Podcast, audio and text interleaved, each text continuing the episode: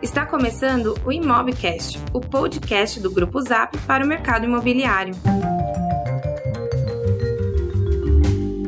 Oi, pessoal, esse é o Imobcast. Eu sou o Lucas Vargas, CEO do Grupo Zap. E eu sou o Vitor Vasconcelos, gerente de Product Marketing do Grupo Zap. E a gente tá de volta com mais um novo episódio. Novo episódio? Um novo episódio. O que a gente tá fazendo aqui? Um novo episódio do nosso Imobcast. Cara, eu não sei, mas a temporada acabou há dois episódios atrás. A gente falou isso. Há duas semanas atrás. É, há duas semanas. É verdade, a gente falou. Então o que a gente tá fazendo aqui? Isso aqui é uma costura dos melhores momentos dos oito episódios que a gente já passou. Os melhores momentos, as Muito piadas, as legal. melhores sacadas. Legal, então a gente teve aqui um, um, um insight legal que seria se a gente trouxesse de volta o que teve de melhor nessa primeira temporada. É, a gente ficou com peninha. O pessoal tem. A caixa de e-mail tem sido invadida por gente que ficou órfão aí do Imobcast.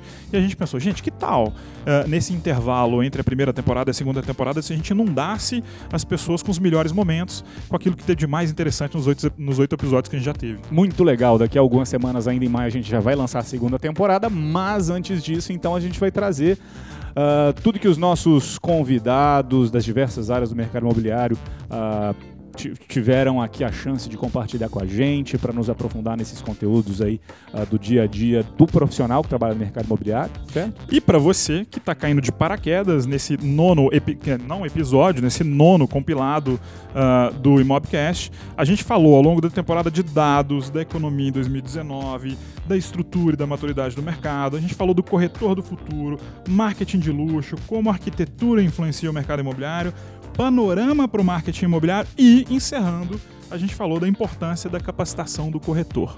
Muito legal.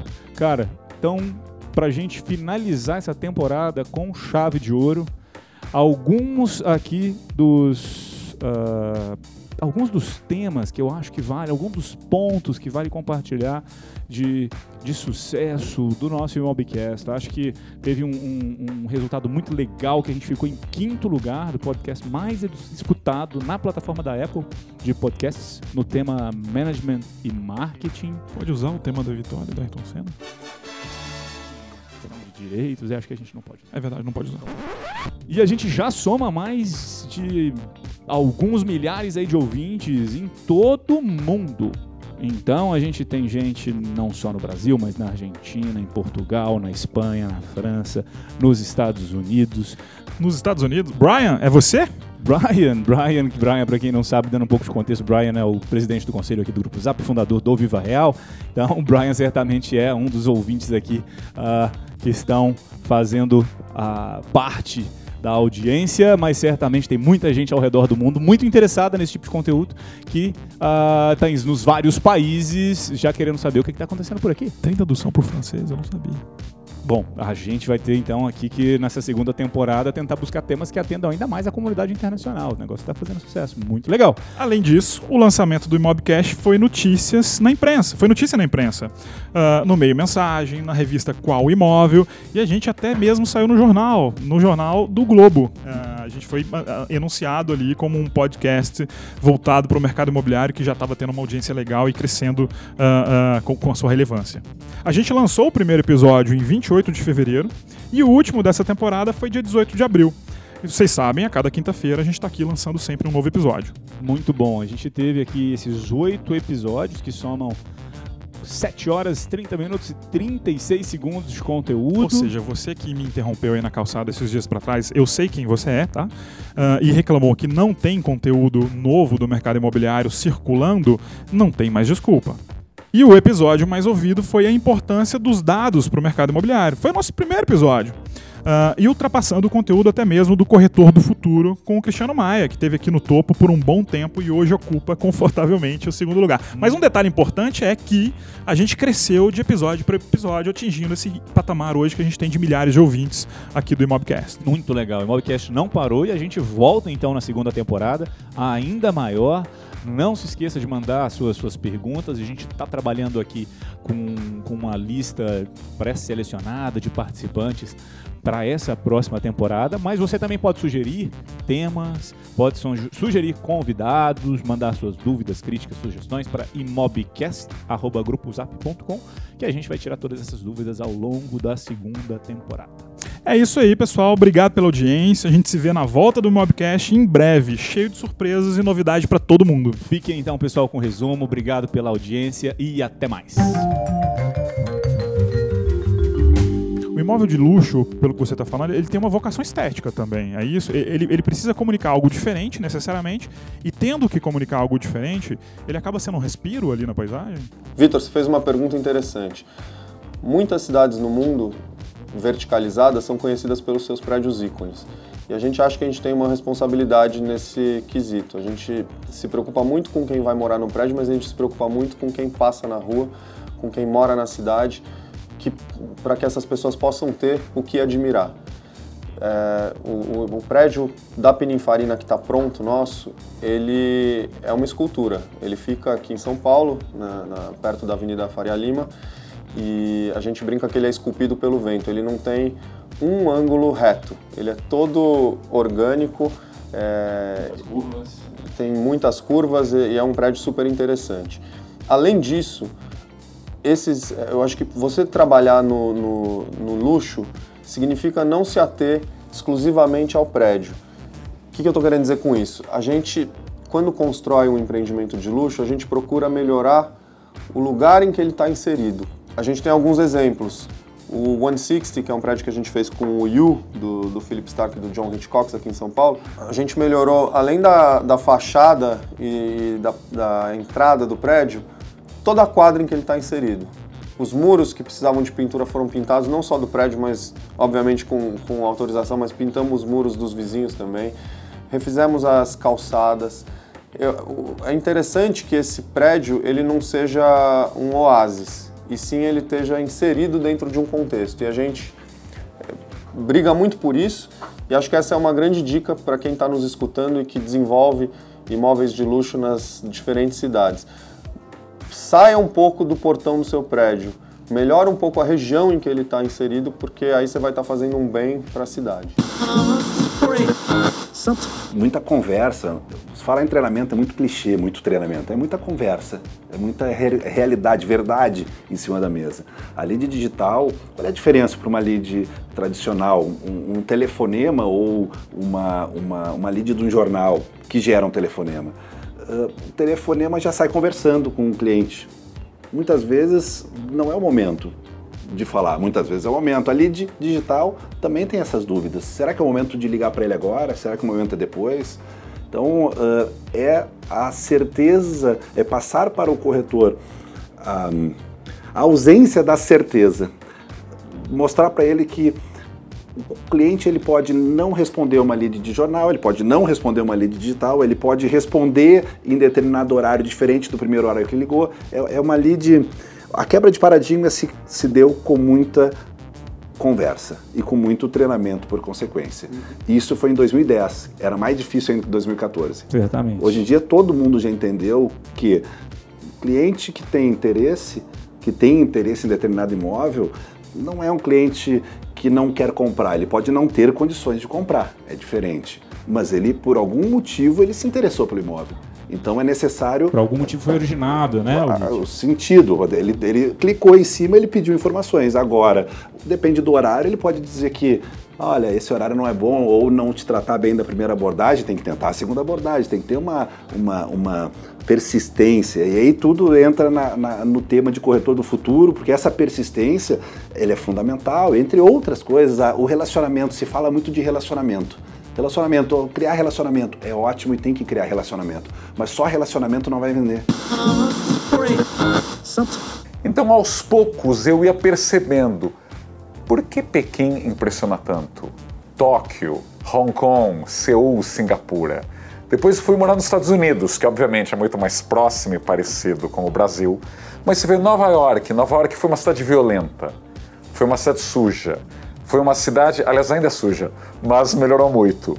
É uma cidade que tinha uma Cracolândia em cada praça. E assim, eu não estou falando do século XIX, ou seja, nos anos 90, Nova York tinha Cracolândias. Quem viu aquele documentário, aliás, não é documentário, é aquela ficção que parece documentário, Kids, que são os skatistas na Washington Square se drogando e se destruindo. Aquele filme é de 94. Hoje a Washington Square é um dos metros quadrados mais caros, desejados de Nova York. você também se pergunta o que é que Nova York fez para dar essa volta por cima? Uh, eu acho que isso aos poucos foi uh, uh, sedimentando o que eu gostava de pequeno, que, ah, que prédios legais e deixa eu bater perna em Santos. Para ter aí uma curiosidade intelectual, por que as cidades melhoram quando a gente as constrói bem, né? A gente não pode depender apenas da natureza, especialmente quando a gente destrói a natureza. A evolução do, do, do, digital como um todo, ela avança muito mais rápido do que a gente dentro do mercado consegue uh, absorver. Mas assim, desde o começo, eu, como você falou, é, eu já estou um pouco velho né, nesse mercado. É, em 2005, por exemplo, a gente não tinha CRM né, específico para o mercado imobiliário. A gente não, não existia uma sua house no mercado imobiliário. Então a gente usava a mesma ferramenta que o saque da Sadia se você entrasse no saco para reclamar se você achou um, uma barata na sua lasanha e para comprar um apartamento, era o mesmo processo.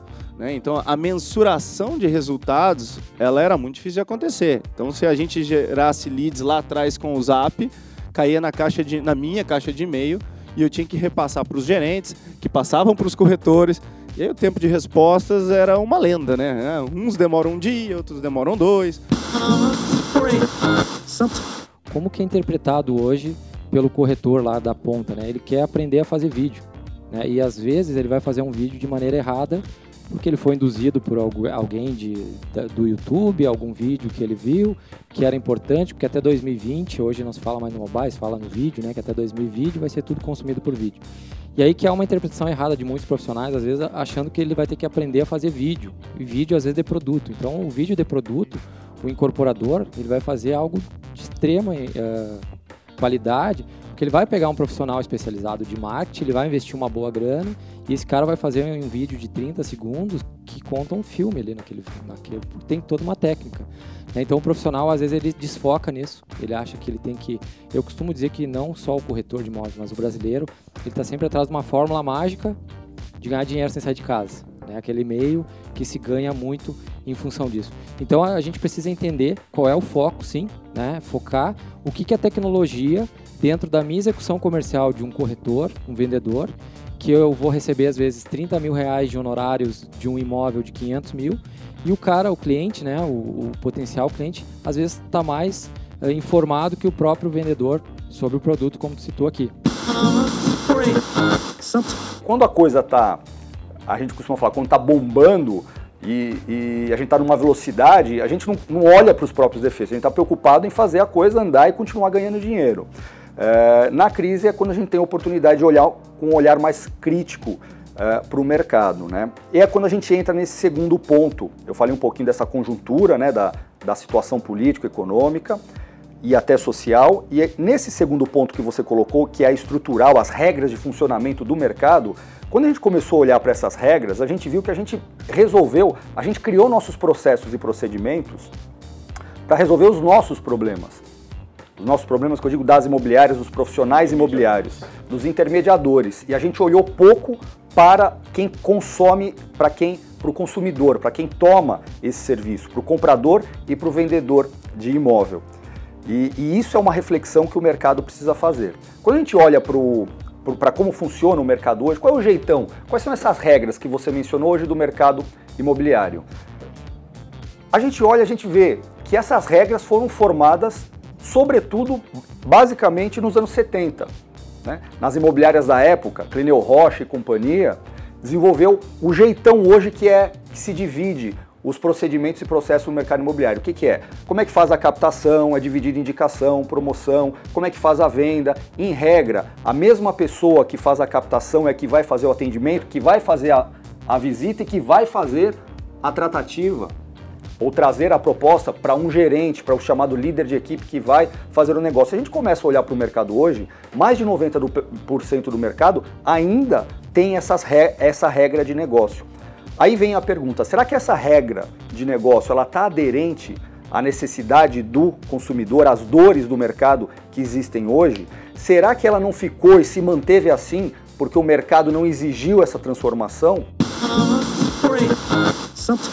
A mudança que a gente enxerga, não só no Brasil, mas em outros lugares, é uma revalorização do espaço público. Né? Então, todas essas tendências, de certa forma, está questionando um modelo de urbanização que veio muito no pós-guerra, em torno de grandes condomínios suburbanos, em que o modelo seria morar numa casa grande, com piscina, com jardim, em que você leva todos os seus amigos para jantar ali, sai de carro e, e, e visita espaços é, a distâncias longas com carro, né? que é essencialmente um uso privado do, do, do espaço. Eu acho que a mudança, no fundo, é recuperar algo que estava no início da urbanização, de valorizar o, os espaços públicos. Isso é muito positivo. Hoje em dia, se a gente for parar para pensar, alguns corretores, grande parte então dos corretores, selecionam imóveis, mas é o cliente que seleciona mais imóveis antes do corretor. Então a gente já está fatiando um pouco o trabalho tradicional do corretor. Então o cliente já está fazendo uma parte que é pesquisando e achando o imóvel.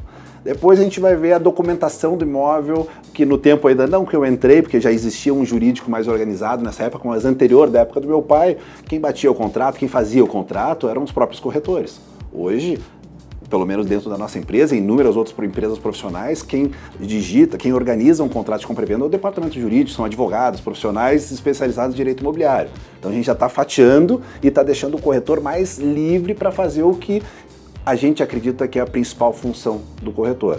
E não vou dizer que é vender, não a principal função do corretor, e essa função não tem como eliminar de uma transação imobiliária, a principal função, não existe como fazer venda de imóveis sem a presença humana, sem a presença do corretor. Mas que tipo de presença? Peraí, acho que a gente aqui vai. Tá todo tem mundo sinais empolgado. aqui na sala, houve um alvoroço aqui no ambiente, alguém apertou o botão de pânico. É, Tá todo mundo empolgado para É, fazer algum comentário. Você taxou, você cravou aqui ah, uma previsão ah, muito, muito determinada de que não tem como tirar ali o ser humano dessa equação chamada intermediação de imóveis. Qual foi a estratégia? Como que a Cirela fez para comercializar, para levar para o mercado um produto tão especial, tão nichado? Primeiro de tudo, isso requer tempo. E a gente sabia que não ia ser da noite para o dia, que, isso, que, essa, que esse lançamento ia ser feito.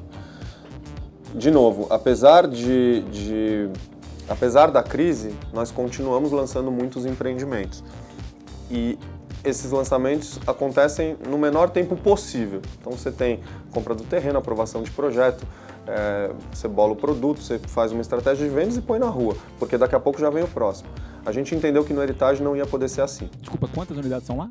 31. 31 unidades. A gente entendeu, a gente conversou internamente com muita calma e falou: nós vamos dividir esse lançamento em etapas. E a primeira etapa é aproximar a marca desse público. No primeiro momento, nós não vamos falar de produto. Não é assim que funciona. Gente faz até uma brincadeira, né? Dizem que o negócio com o público afluente, quando a gente fala afluente aqui é rico, nós estamos falando de rico, milionário, multimilionário. Que esses negócios começam num campo de golfe. Então, você quer fazer um negócio com esse cara? Aprende a jogar golfe, pede para um amigo seu que conhece a turma te levar, e aí você vai jogar golfe com ele, você vai trocar uma ideia, você vai tomar um café, vai bater um papinho. Depois, no terceiro jogo, você vai começar a falar de negócio, vai explicar o que, que você faz, porque aí você já ganhou a confiança dele. E a gente entendeu que teria que ser assim. Apesar de a gente ter uma tradição no mercado de luxo, como a gente falou lá no começo da conversa, a gente abandonou um pouco esse público, principalmente esse que é o, o topo da pirâmide. E aqui estamos falando de heritage, então estamos falando do público de São Paulo. A gente precisava se reaproximar. Então a gente falou o seguinte: bom, como é que a marca chega nesse público? Tem uma estratégia online, tem uma estratégia offline, mas a gente entendeu que a gente precisava começar pelo offline. O online ia vir num segundo momento, quando a gente já tivesse despertado a atenção dele, ele fosse começar a buscar e se aprofundar. E aí tem que ser impecável, você tem que estar muito presente de uma forma impecável. Mas primeiro, vamos chamar a atenção dele no offline. Então, vamos falar de eventos. Esse público frequenta eventos, mas são eventos muito exclusivos e muito específicos, com alguns temas. Por exemplo, filantropia. Esse é um tema que é, atrai muito esse público. É, cada vez mais as pessoas que têm muito dinheiro querem devolver, querem fazer o bem. A gente tem um exemplo muito grande dentro da própria Cirela, que é o nosso fundador, é, e a gente aprendeu muito com isso. A gente conversou muito com ele, com as pessoas, para entender como é que a gente conseguia se aproximar, já aproveitando que esse, essa, esse é um dos pilares da nossa marca, a filantropia. Então a gente começou a patrocinar eventos de filantropia com a marca. Não se falava de produto, não se falava de Você fala heritage. de marca, marca Cirela. Cirela. A Cirela precisava estar presente na cabeça desse público e esse público é o seguinte: ele vive dentro de um mundo. Você precisa entrar nesse mundo, você precisa penetrar esse mundo. Tem marcas que já estão lá e tem marcas que não estão. Se a marca não tá, é muito mais difícil. Você já tem uma resistência, uma barreira. Se a marca, se ele entende, fala assim, ah, bacana, Cirela, eu tô aqui num evento é, beneficente que eu adoro, que eu apoio a causa, a Cirela tá aqui apoiando também. E a gente já fazia isso, porque a gente apoia a coisa pra caramba. A gente só falava pouco, a gente começou a aumentar o volume.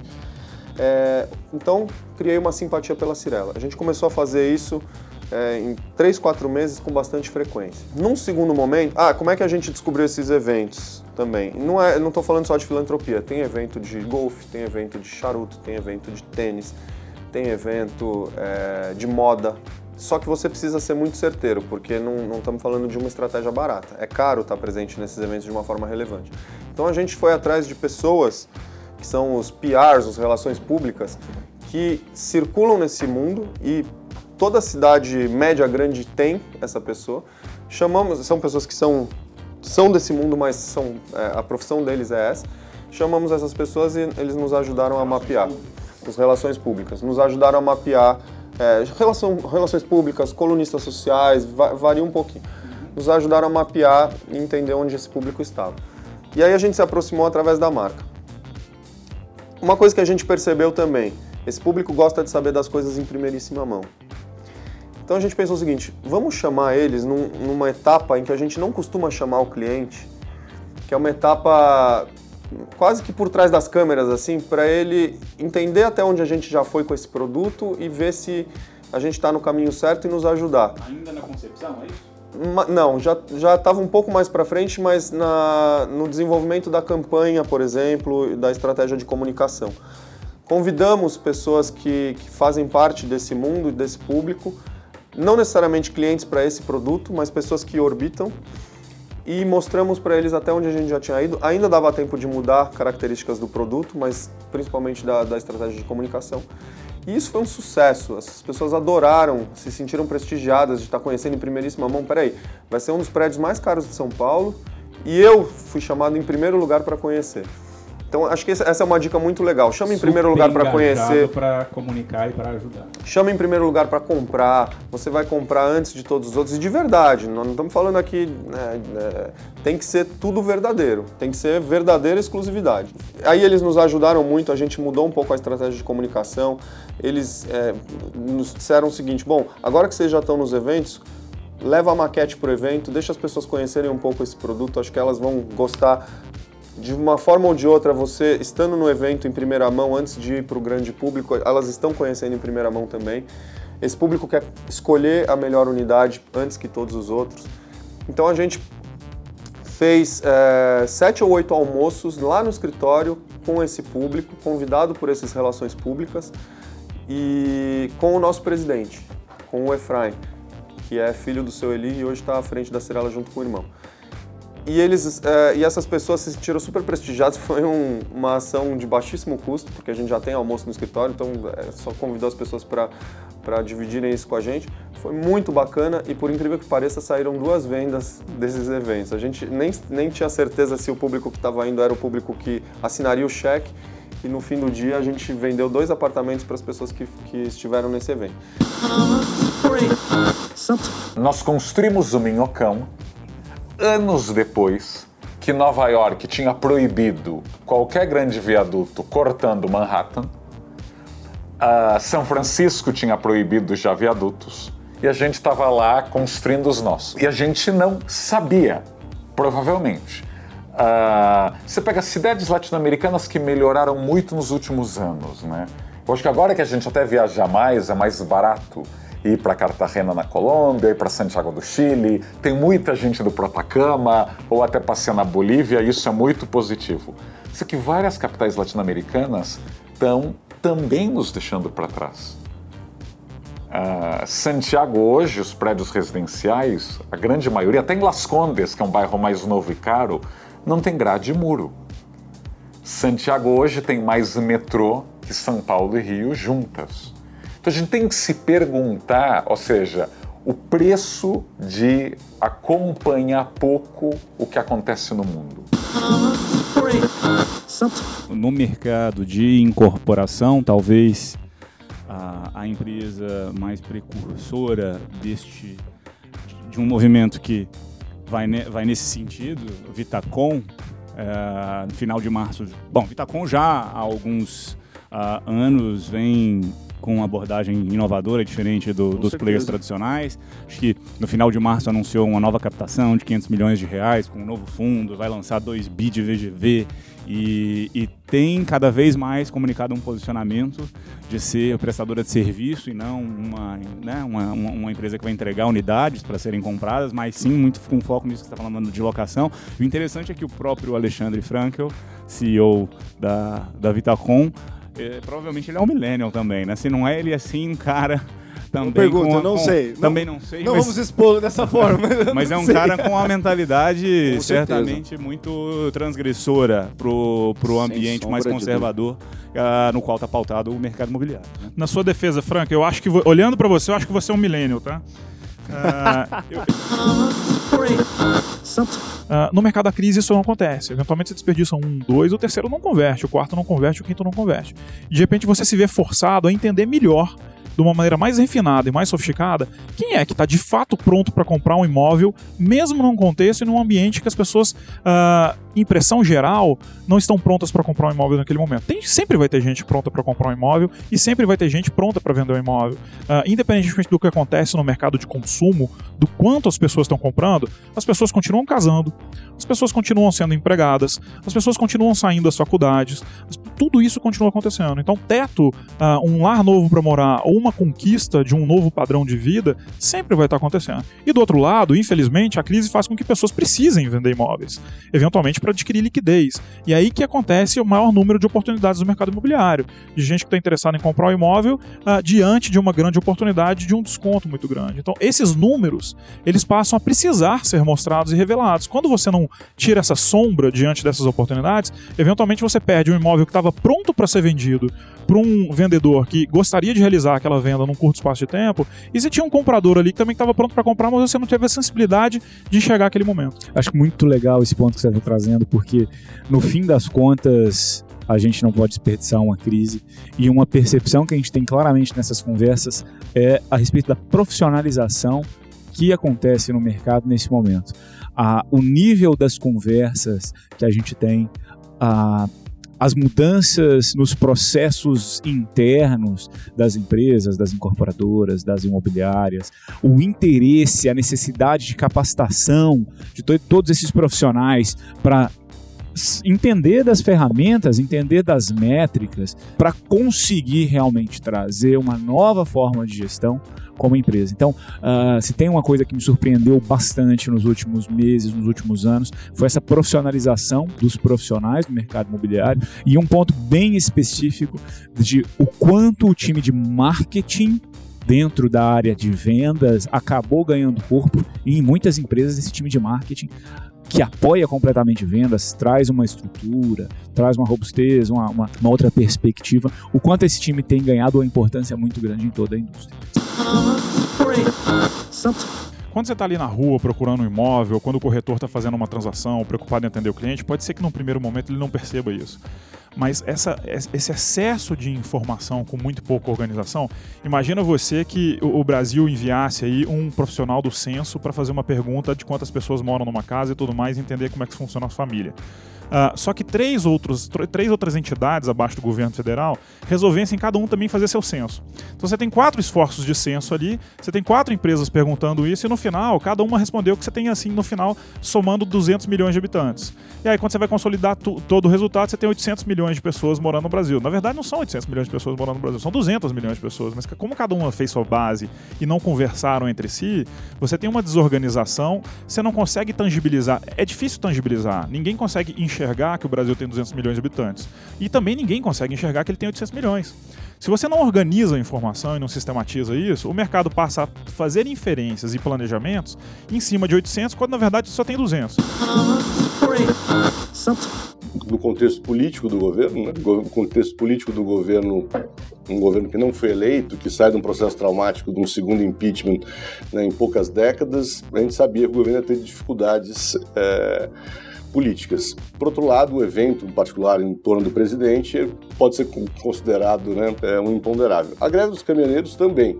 Né, eu, não diria que é total imponderável, porque a gente, ao olhar para uma economia depois de anos de recessão, a gente percebe que tem vários pontos é, de tensão, né, que qualquer coisinha pode gerar é, situações explosivas. No caso dos caminhoneiros, foi exatamente o que aconteceu.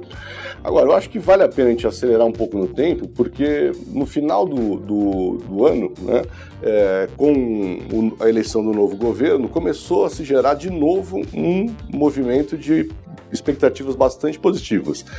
É, a gente tem colecionado é, previsões e análises de, de players de diversos segmentos, né, tanto dentro do setor imobiliário como fora do setor imobiliário, analistas econômicos, analistas ligados ao, ao, ao mercado de crédito.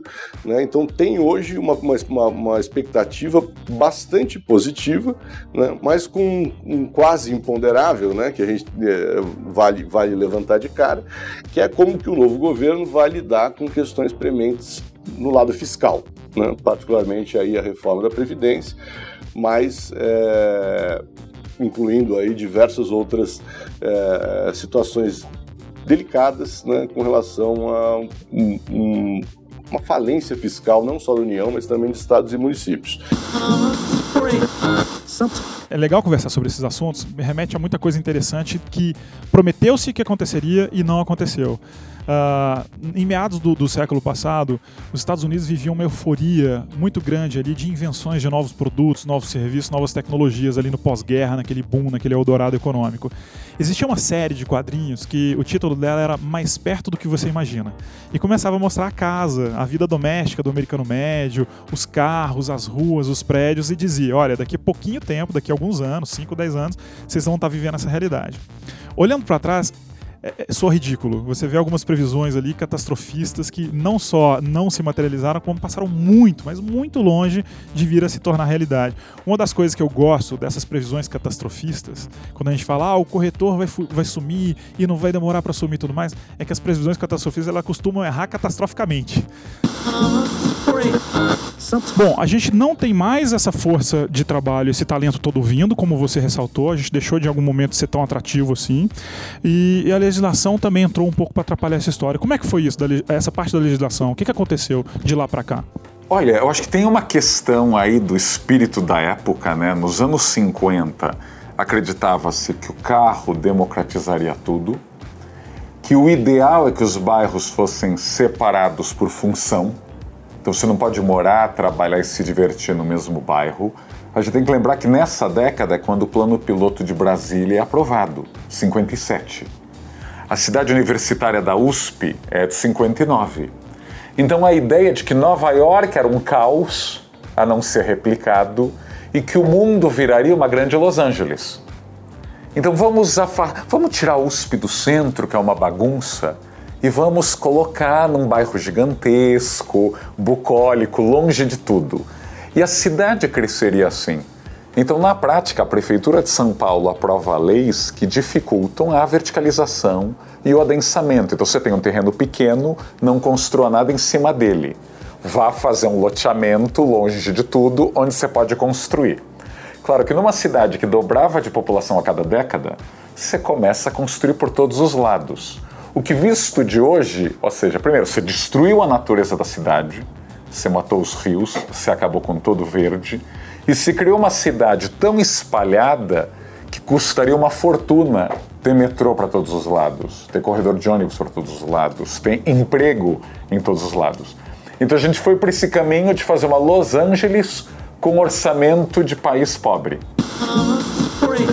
Às vezes a gente trata aqui de técnicas, ferramentas é, que podem parecer pouco factíveis, usáveis para um corretor autônomo que trabalha em uma certa região e não tem acesso a algum tipo dessas, alguma dessas ferramentas, mas mais importante que isso, é isso que eu acho sensacional, é essa mentalidade, é essa, essa abordagem à gestão do lead e da venda, que é o que você está falando.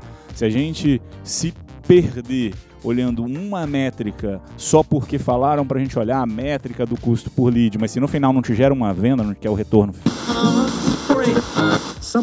Acompanho o Conecta Mob desde o primeiro, foi online que eu participei do 2014, 2015.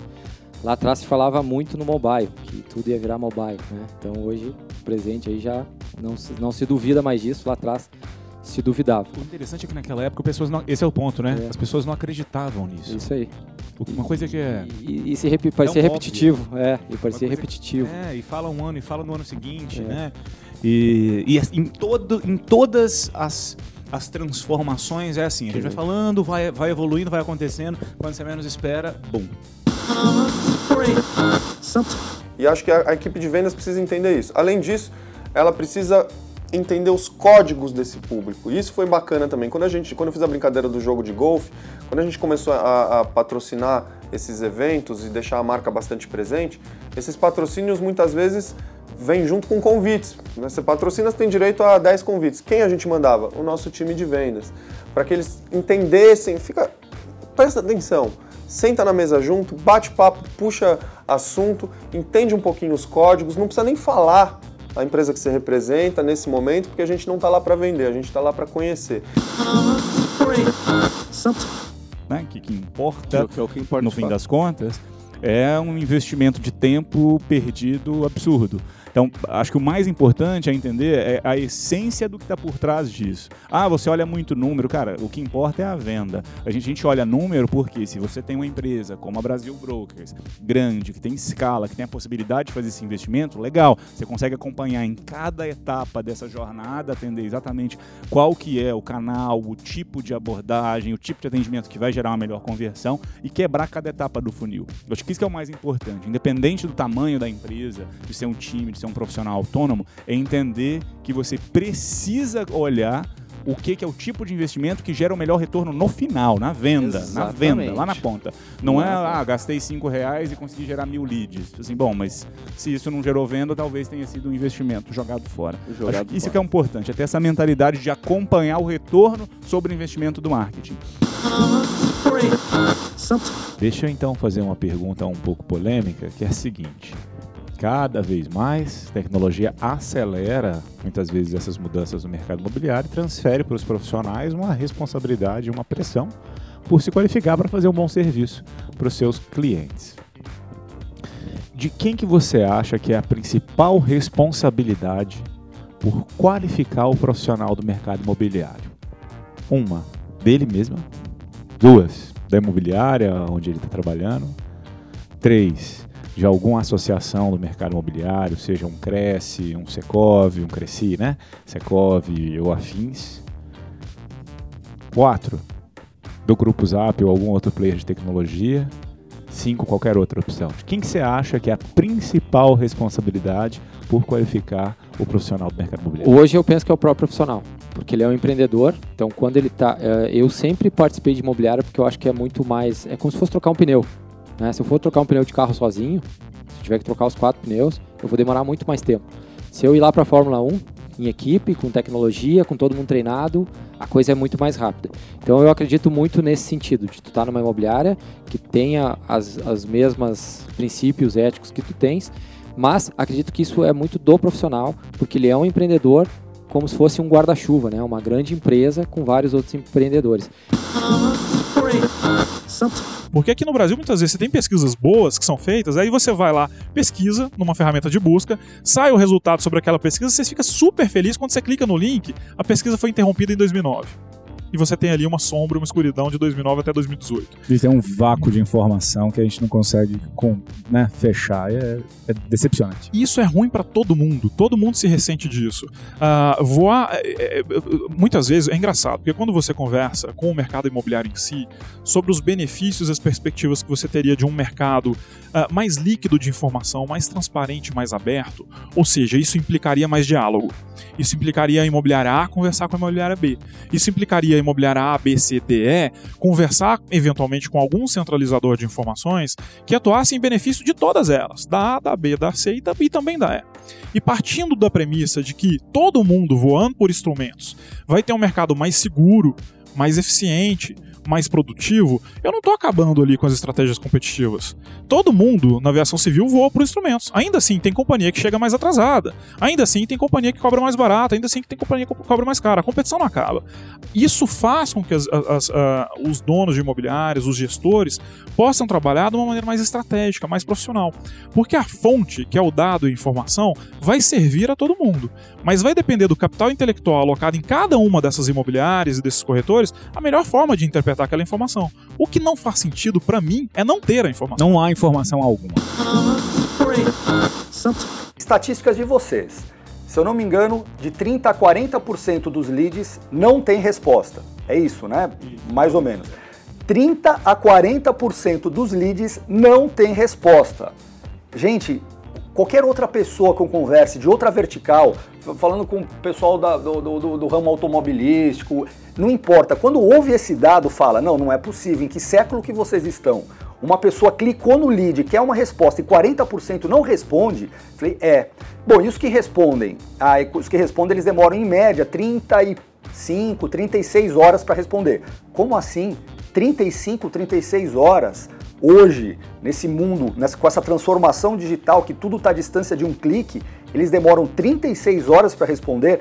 É, demoram 36 horas para responder. Não existe a mínima possibilidade de, num futuro, não é nem breve e nem distante, não vejo a possibilidade de ser substituído este papel de intermediação final, aquele papel de uh, educar, aquele papel de de um, persuadir para aquilo que é positivo para o cliente ser feito por uma máquina. Primeiro, o time de vendas precisa ver valor nesse produto. Esse produto vai ser mais caro do que os outros prédios da mesma quadra dele, muitas vezes, ou do mesmo bairro. É, e por que, que ele é mais caro? Tem um motivo para isso. Como eu falei, a gente fez no, dentro desse projeto específico do Heritage, além de chamar um estúdio internacional, que já custa uma fortuna, mas tem um motivo, tem uma série de especificidades ali que tornam esse empreendimento mais caro. A margem que ele deixa no fim do dia para a companhia é a mesma dos produtos de médio padrão, percentualmente falando. Mas por que isso? Porque a obra é muito cara. Esse produto tem um guarda-corpo na varanda, que é a, o, o, ele não tem caixilho, é o vidro engastado direto na laje, é um vidro curvo. Então, quer dizer, são coisas que o time de vendas precisa estar muito treinado ele precisa comprar isso como qualquer produto que ele vai vender, ele precisa comprar primeiro para vender. Aí o cara vai dizer o seguinte, pô, o cliente vai dizer, mas peraí, é, o, o, na rua de trás é 20 mil reais o um metro quadrado e vocês estão pedindo 32, que é um caso real nosso. E o corretor precisa dizer sim, porque vale 32 o nosso mercado tem essa tendência a comoditizar as coisas, né? Quer dizer, esse prédio do lado desse aqui tem que custar o mesmo preço, mas quem disse? Você vai num restaurante que um prato custa 40 reais e tem outro que o prato custa 100 reais. O que custa 100 reais, o cara tá lá na cozinha passando manteiga francesa trufada no negócio. É mais caro por um motivo, muitas vezes. E acho que a, a equipe de vendas precisa entender isso. Além disso, ela precisa entender os códigos desse público. E isso foi bacana também. Quando a gente, quando eu fiz a brincadeira do jogo de golfe, quando a gente começou a, a, patrocinar esses eventos e deixar a marca bastante presente, esses patrocínios muitas vezes vêm junto com convites. Né? Você patrocina, você tem direito a 10 convites. Quem a gente mandava? O nosso time de vendas. Para que eles entendessem, fica, presta atenção, senta na mesa junto, bate papo, puxa assunto, entende um pouquinho os códigos, não precisa nem falar a empresa que você representa nesse momento, porque a gente não está lá para vender, a gente está lá para conhecer. Olha, eu acho que nessa época dos anos 50 e finalzinho dos 40, o mercado imobiliário precisava dos arquitetos. Porque a classe média e a classe alta não queriam morar em prédio, não queriam morar em apartamento. Achavam que tudo era cortiço. Então, para você convencer essa transição, você precisou uh, pegar os maiores artistas da época e olha, dá para morar num prédio e ser elegante e sofisticado. Caso do edifício Prudência lá na Avenida Higienópolis. Você tem o Rino Leve, que era o maior arquiteto da época, que chama o Burle Marx para fazer os jardins e para fazer os azulejos. E se cria uma coleção de mansões empilhadas. Então, prudência convence, olha, abandone a tua casa e more num apartamento de 350 metros quadrados, com quatro quartos, com um ar-condicionado central e calefação e azulejos do Burle Marx. Aí você até convence, as pessoas foram. Então havia esse cuidado, esse capricho. A gente também tem que lembrar que o Brasil é um país de sobressaltos e terremotos econômicos a cada década. Então o mercado imobiliário foi se tornando mais cauteloso e mais conservador a partir da construção de Brasília. Eu acho que a gente não aprende né, o lado B da construção de Brasília, e tem um capítulo inteiro no livro para falar disso, que o Juscelino foi muito irresponsável. Ele imprimiu muito dinheiro, ele tomou muito empréstimo internacional. O Brasil quebrou, a inflação foi para o espaço, e esses incorporadores começaram a quebrar, porque as nossas leis, para variar, desatualizadas, ah, impediam a correção monetária das mensalidades, das anuidades de quem comprava apartamentos. Então, quem fez o prédio legal, bacana com o mega arquiteto, se ferrou, porque essas obras caras, essas construções demoravam 3, 4 anos, e você vendeu por 100 e o custo da construção chegava a 300 quando o prédio não estava pronto. Eu vi um estudo que dos países com desenvolvimento digital maior, né? Inglaterra, Estados Unidos, Canadá, Austrália, Uh, 70% da população que está no momento de decisão de locação ou compra de algo, 70% tem interesse ainda de ter um agente imobiliário uh, dentro desse processo. Então, às vezes, a tecnologia ela parte do pressuposto que ela vai evoluir de uma forma, só que o consumidor está nos mostrando outra forma. Talvez a mesma, uma melhoria nela e não uma disrupção dela. Né? Então, eu vejo hoje muito modelo de negócio uh, sendo criado porque, sei lá, a gente aqui dentro dessa sala quer que seja assim, mas a gente não olhou para o seu consumidor de fato quer isso. Como dizia Garrincha, falta combinar com os russos. Falta né? combinar com, com os russos, né? Mas a pergunta que fica é como, como indústria, a gente pode se organizar. E a gente não está falando aqui apenas de nós, do Grupo Zap, como um, um uh, um agente para apoiar o mercado dos corretores, das imobiliárias, das incorporadoras. A gente está falando de diversos outros setores que podem sim também se organizar e podem também apoiar nesse esforço.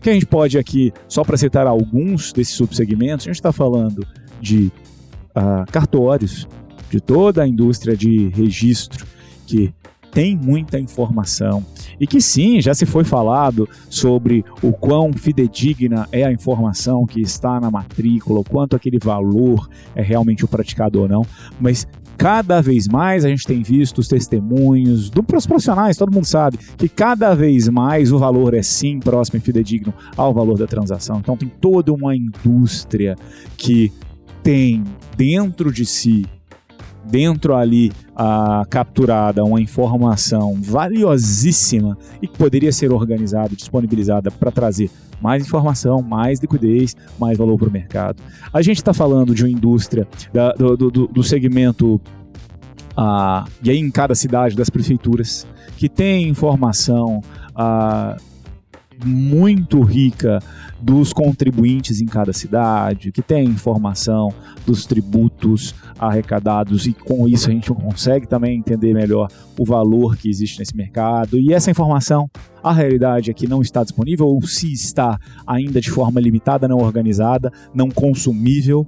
A gente está falando de, de um grande setor que é o setor financeiro né? A gente tem bancos e instituições uh, do mercado financeiro que trabalham uh, muito próximas ao mercado imobiliário, que tem muita informação. E a realidade que é interessante é que a indústria, que, que esse segmento uh, no Brasil, o mercado financeiro, é extremamente consolidado quando se é comparado com outros países ao redor do mundo. E, na verdade, estes mercados que são consolidados, essas, esses segmentos, essas indústrias que são consolidadas, elas tendem a ser muito mais ricas de dados já organizados e poderiam muito mais facilmente disponibilizar toda essa informação. Trazendo essa tecnologia. A gente tem uma nova participante aqui no, no, no podcast, é, então, né? É, é a Danila. Sabe, é, a Danila, é uma boa né? oportunidade para apresentar a Dalila. Né? Ah, é. tem, temos aqui a nossa, nossa mascote. É. Vamos lá, tá querendo participar do nosso podcast. É o cachorrinho, né? Que fica, é. fica liberado aí. Ó. Maravilhoso esse cachorrinho, viu? Vou, vou, vou começar a levar o meu também para para o trabalho. Pro trabalho, é. Essa aqui tá aqui participando todo dia. Olha, se tem um terreno aqui de 100 metros quadrados, você pode construir até 100 metros quadrados em cima.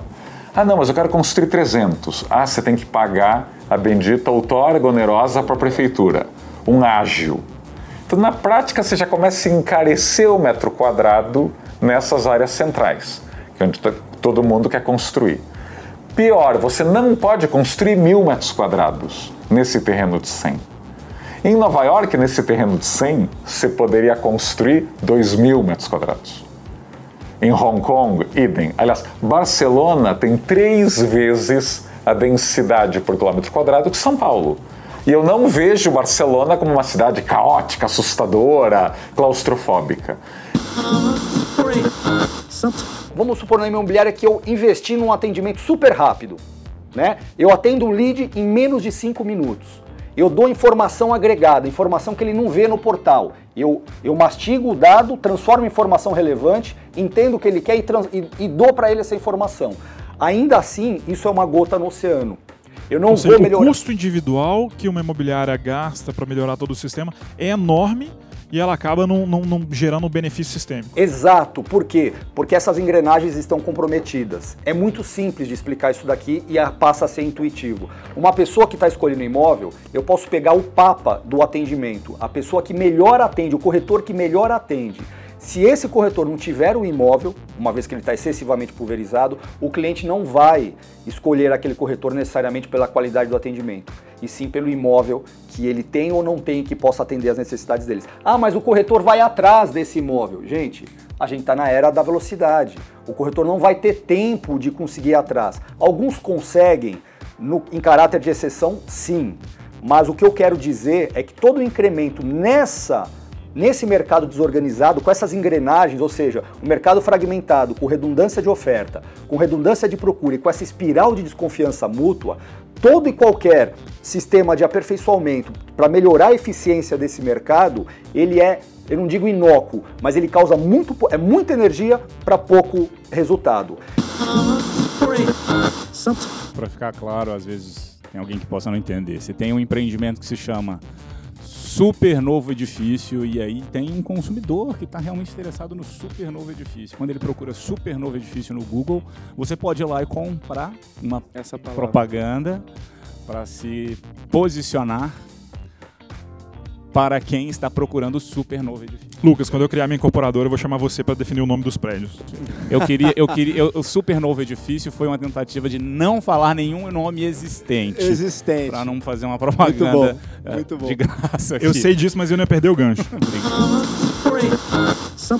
Tem uma questão também, né, que é, que é um- da modalidade de locação. Eu acho que é uma essa é uma das eh, novidades, vamos dizer assim, que, que de certa forma emergiram durante a crise e pelo fato de emergir durante a crise colocam algumas dificuldades na nossa análise, porque a gente não sabe o que é efeito crise, o que é efeito tendência direito. Muito embora a gente aqui no grupo tenha feito eh, um esforço sistemático de entender com profundidade o que acontece nesse mercado e quais são as perspectivas desse mercado, mas não deixa de ser uma coisa muito interessante. Né? Primeiro porque ao olhar para outros países, né, países onde o mercado imobiliário são mais né, amadurecidos, a gente percebe que existe um espaço muito maior para um mercado de locação eh, profissionalizado. né? Os, os americanos chamam de multifamily, os ingleses chamam de buy to let, eh, que é o famoso né, eh, aquisição de imóvel para investimento. do pressuposto que ela vai evoluir de uma forma, só que o consumidor está nos mostrando outra forma. Talvez a mesma, uma melhoria nela e não uma disrupção dela. Né? Então eu vejo hoje muito modelo de negócio ah, sendo criado porque, sei lá, a gente aqui dentro dessa sala quer que seja assim, mas a gente não olhou para o seu consumidor de fato quer isso. Como dizia Garrincha, falta combinar com os russos. Falta combinar com, com os russos, né?